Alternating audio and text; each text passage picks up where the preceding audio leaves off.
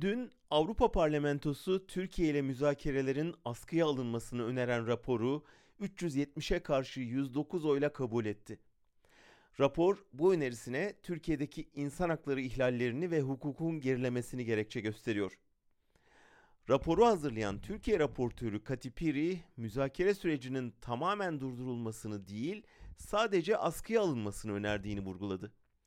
Gümrük Birliği'nin güncellenmesinin de insan hakları ve temel haklara saygı koşuluna bağlanmasını istedi. Bu raporun ve oylama sonucunun müzakereleri yürüten Avrupa Komisyonu üzerinde bağlayıcı etkisi yok. Nitekim Türk hükümeti aşırı sağın ideolojik güdümünde alındığını iddia ettiği kararı değersiz, hükümsüz, itibarsız diye niteledi. Yarın Brüksel'de Türkiye ile Avrupa Birliği arasındaki en yüksek karar organı olan Ortaklık Konseyi'nin toplantısı var.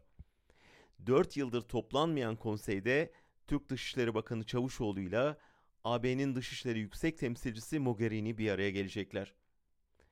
Masada gümrük birliğinin güncellenmesi, terörle mücadelede işbirliği, vize serbestisi gibi konular olsa da asıl konu Türkiye'nin hızla otoriterleşmesi ve hukukun askıya alınması olacak.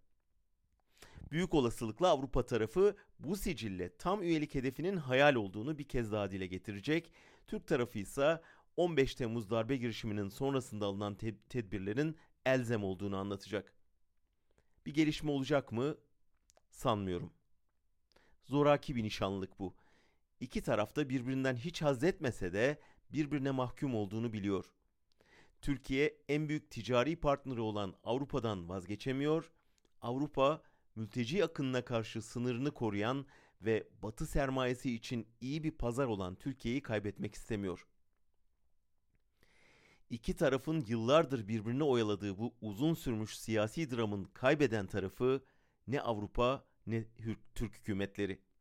Kaybeden demokrasi, laiklik, ifade ve basın özgürlüğü, insan hakları mücadelesinde işini, özgürlüğünü, ülkesini, hayatını yitirenler. Ne acı ki şimdi onlar bu değerleri Avrupa'ya hatırlatmak zorunda kalıyor.